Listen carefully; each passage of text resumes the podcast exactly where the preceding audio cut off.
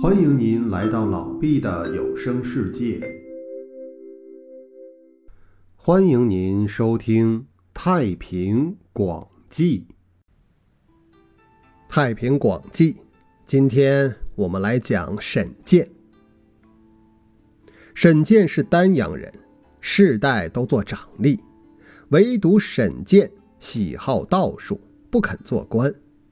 学习修炼服药的方术和返老还童的办法，他还会医术，病人不管病情轻重，经他一治就好，因而有好几百家人侍奉他。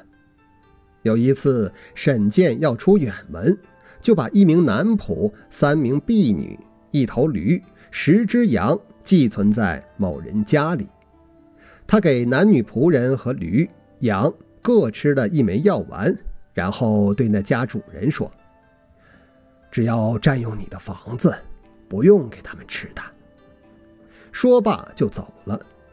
那家主人觉得非常奇怪，说：“在我家连人家牲口寄存了十五口，却一个钱也不留，这要怎么办才好啊？”沈健走后，主人给仆人们吃饭。但他们一闻饭的气味就呕吐，根本不吃。拿草喂驴和羊，驴羊都走开不吃，还对主人又顶又踢，让主人觉得十分的奇怪惊讶。虽然一百多天不吃饭，但仆人们面容红润，气色极好，比吃饭还要健康。驴和羊也是膘肥体壮，像精心喂养的一般。沈建三年后回来，又给奴仆和羊、驴各吃下一枚药丸，他们才又开始正常的饮食。但沈建却从此不再饮食，飞升成仙。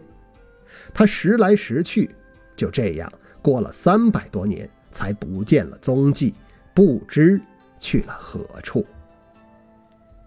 好，沈建的故事今天就讲到这里。感谢您的收听。